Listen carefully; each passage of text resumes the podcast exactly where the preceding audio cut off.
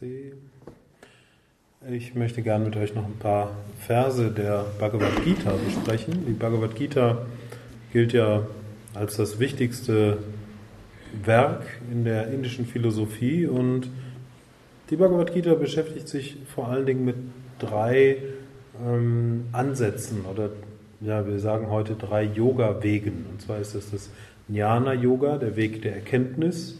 Es ist das Bhakti-Yoga, der Weg der Hingabe. Und es ist das Karma-Yoga, der Weg ähm, des selbstlosen Handelns. Und im vierten Kapitel, Vers 34, äh, werden diese drei Wege knapp zusammengefasst oder erwähnt. Und anhand dessen möchte ich es dann noch kurz erläutern. Da heißt es, erkenne dies durch lange Verneigung, Fragen und Dienen. Die Weisen, die die Wahrheit erkannt haben, werden dich in diesem Wissen unterweisen. Also erkenne dies heißt, ne, erkenne die Wahrheit ne, oder die Wirklichkeit oder, oder das wahre Selbst. Ne. Es dreht sich letztlich um Erkenntnis. Der spirituelle Weg oder die, die spirituelle Suche ja, mündet letztendlich in Erkenntnis, nicht in Erfahrung. Es geht, entscheidend ist es, die Wirklichkeit zu erkennen, denn das verändert dann alle Erfahrungen. Aber es geht nicht darum, die ultimative Erfahrung herbeizuführen, ähm, denn Erfahrungen sind immer vergänglich. Also jeder Bewusstseinszustand ist vergänglich. Und so geht es, wenn wir über Erleuchtung oder um die spirituelle Befreiung äh, diskutieren, ja, dann geht es um Erkenntnis, denn nur Erkenntnis ist dauerhaft. Und er sagt hier, ja, dass wir dieses erreichen durch Verneigung, Fragen und Dienen. Und das sind diese drei benannten Yoga-Wege.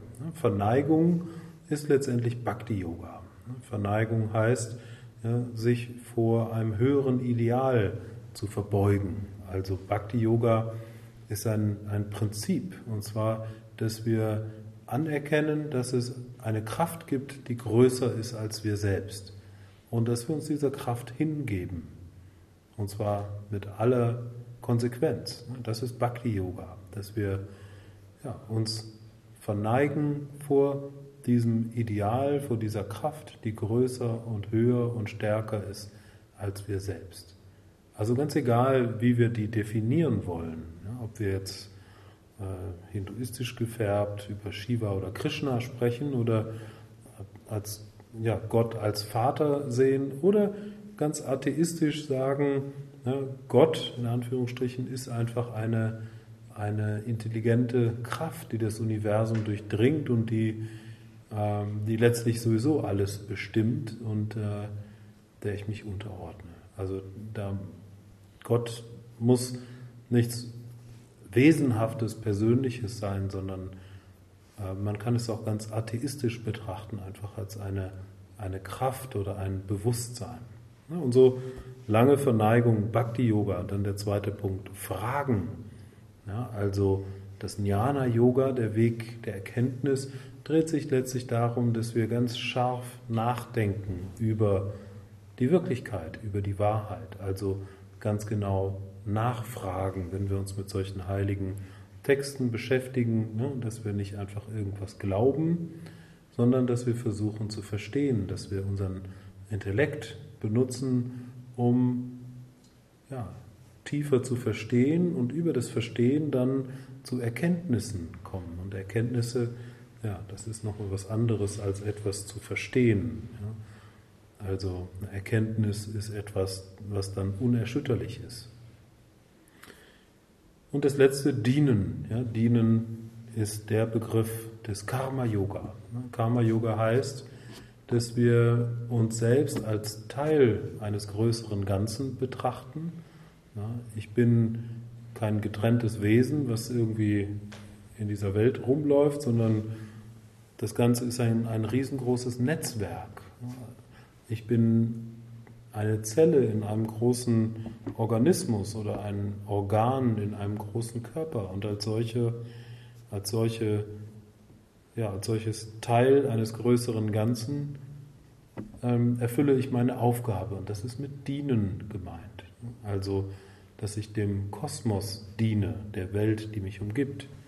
Und das sind diese drei essentiellen Aspekte des Yoga. Ne? Also ähm, Jnana Yoga, ne? das Erkennen durch Hinterfragen, Bhakti Yoga, das, das Freiwerden durch die Hingabe an diese größere Kraft und das Dienen, also das Einordnen in die, in die kosmische Ordnung, ne? sodass ich meine Aufgabe in dieser Welt, in, zu der ich gehöre, gerecht werde. Und dann heißt es weiter, die Weisen, die die Wahrheit erkannt haben, werden dich in diesem Wissen unterweisen. Und so ist es gut, wenn wir den spirituellen Weg nicht als Einzelkämpfer äh, beschreiten, sondern äh, dass wir denen zuhören, die sich schon ein bisschen länger damit beschäftigen, die äh, vielleicht schon ein paar Schritte weiter sind und ähm, ja, dass wir von deren Erkenntnissen und Erfahrungen profitieren. Also, dass wir auch Vertrauen darin haben, ähm, dass wir schon die richtigen Leute treffen, um die richtigen Lektionen dann auch zu bekommen oder die, die Antworten dann früher oder später auf uns zukommen. Vers 35. Wenn du dies weißt, o Arjuna, Arjuna ist der Schüler von Krishna, also Krishna, die Gottinkarnation, die ähm, dem Schüler Arjuna die Weisheit vermittelt in diesem Dialog Bhagavad Gita.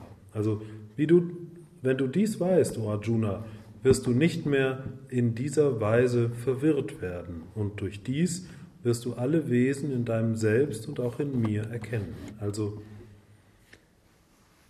wenn ich erkenne, was ich wirklich bin, wenn ich erkenne, dass ich Teil eines größeren Ganzen bin, dass, dass es eine Kraft gibt, die, die letztlich mein Leben und all das, was mir widerfährt, bestimmt. Ne? Wenn ich da diese Zusammenhänge wirklich erkannt, erkenne, ne, dann komme ich auch aus der Verwirrung heraus. Ne? Denn wir sind erstmal alle verwirrt. Wir sind hier in diese Welt geraten und äh, missraten worden durch äh, das System, unsere Erziehung und uns hat keiner eine Gebrauchsanleitung gegeben und so hat jeder selber versucht, irgendwie erwachsen zu werden. Ja, und wir, wir haben alle so unsere Biografie mit, mit unseren kleinen und großen Traumata und, und jetzt als Erwachsene versuchen wir, ähm, das wieder alles ins Lot zu bringen. Und das Yoga sagt, na, die Rettung ist eigentlich ähm, ja, ein tiefes Verstehen der Zusammenhänge, so dass wir uns von Schuld frei machen, so dass wir uns von, von, von zwanghaftem Leistungsdruck frei machen und dass wir eben erkennen, was ist. Und dann hören wir eben auch auf zu leiden. Und er sagt hier sehr schön, und durch dies wirst du alle Wesen in deinem Selbst und auch in mir erkennen. Das, da sagt er etwas, was ganz essentiell ist für, ähm, für das Jnana-Yoga. Da wird nämlich gesagt, äh, ich bin eins mit allem. In Wirklichkeit ist es so, ich bin kein getrenntes Wesen, was eine Welt der Objekte erfährt oder äh, ich bin nicht isoliert von dieser Welt und äh, ja, sondern in Wirklichkeit bin ich eins mit allem. In Wirklichkeit gibt es keine Trennung zwischen Subjekt und Objekt. Es gibt keine Trennung zwischen der Instanz, die wahrnimmt, und den Dingen, die wahrgenommen werden. Oder anders gesagt, alles, was passiert, ist nur ein Phänomen in meinem Bewusstsein. Oder nochmal anders gesagt, der Typ, der hier vorne sitzt mit dem leuchtend gelben Pullover, ja, ist nur ein Phänomen in dir. Ja, also es gibt da keine Trennung, sondern ja, der Typ, der hier vorne mit dem gelben Pullover sitzt, ist einfach nur eine Erscheinung, die in deinem Bewusstsein stattfindet. Genauso wie in deinem Bewusstsein dieser weiße Teppich ist, dieser Altar, diese Decke, die mal gestrichen werden müsste. Und ähm, Ja, das alles findet in dir statt. Ja, es ist nicht so, dass du in diesem Raum bist, sondern der Raum ist in dir, weil du bist in Wirklichkeit das Bewusstsein. Und das Bewusstsein umfasst all das. Ja, da wird gerne immer dieses Gleichnis genommen von der Kinoleinwand. Also egal, ob auf der Kinoleinwand ein, ein äh, Action-Thriller oder ein, ein Liebesdrama läuft, du bist die Leinwand und nicht der Film, der auf der Leinwand läuft. Ja, das heißt, du bist dieses Bewusstsein, wo jetzt gerade eben dieser Typ mit dem gelben Pullover drin auftaucht, ja, und nicht die Erfahrungen, die du in diesem Bewusstsein machst. Und, und das ist das, worum es geht. Und so sagt er hier sehr schön, ja, und durch dies wirst du alle Wesen in deinem Selbst ja, und auch in mir erkennen. Also alles, was geschieht, geschieht in dir. Und dann wirst du auch sehen, dass das gleichzeitig in der göttlichen Gegenwart stattfindet. Und das ist sozusagen das große Geheimnis des Yoga, dass, ähm, dass ich eins mit allem bin, ne? dass alles nur in mir stattfindet. Ja, aber da ist es dann eben so, wie Ronald Reagan mal gesagt hat, It's simple, but it ain't easy. Es ist eine ganz einfache Wahrheit, die, die hier formuliert wird. Aber diese tatsächlich zu einer Erkenntnis werden zu lassen, die unser ganzes Wesen durchdringt, ist schwierig. Obwohl das im Prinzip eine einfache Sache ist, so zu erklären. Ne? Also ich bin das Bewusstsein, also alles, was in meinem Geist auftaucht und eben nicht einzelne Phänomene, die dort stattfinden. 36. Auch wenn du der größte Sünder von allen bist, du wirst doch wahrlich mit dem Floß der Erkenntnis alle Sünden durchqueren. Es spielt keine Rolle, letztendlich, ne, jetzt von einer absoluten, von einer höheren Warte aus gesehen, was ich tue. Denn ich bin ja die Kinoleinwand und nicht der Film, der auf der Leinwand gezeigt wird. Ich bin ja das Bewusstsein und nicht das, was in dem Bewusstsein stattfindet. und insofern geht es bei diesem Weg, wir nennen das das Vedanta, da geht es darum, wir können die Wirklichkeit so lassen, wie sie ist. Es ist alles in Ordnung so. Das Einzige ist, wir müssen erkennen, wer wir wirklich sind nämlich dieses Bewusstsein. Und dieses Bewusstsein ist immer tiptop in Ordnung. Die gute Nachricht ist also, du bist vollkommen okay, so wie du bist. Du kannst alles so lassen und so weitermachen, wie du bist.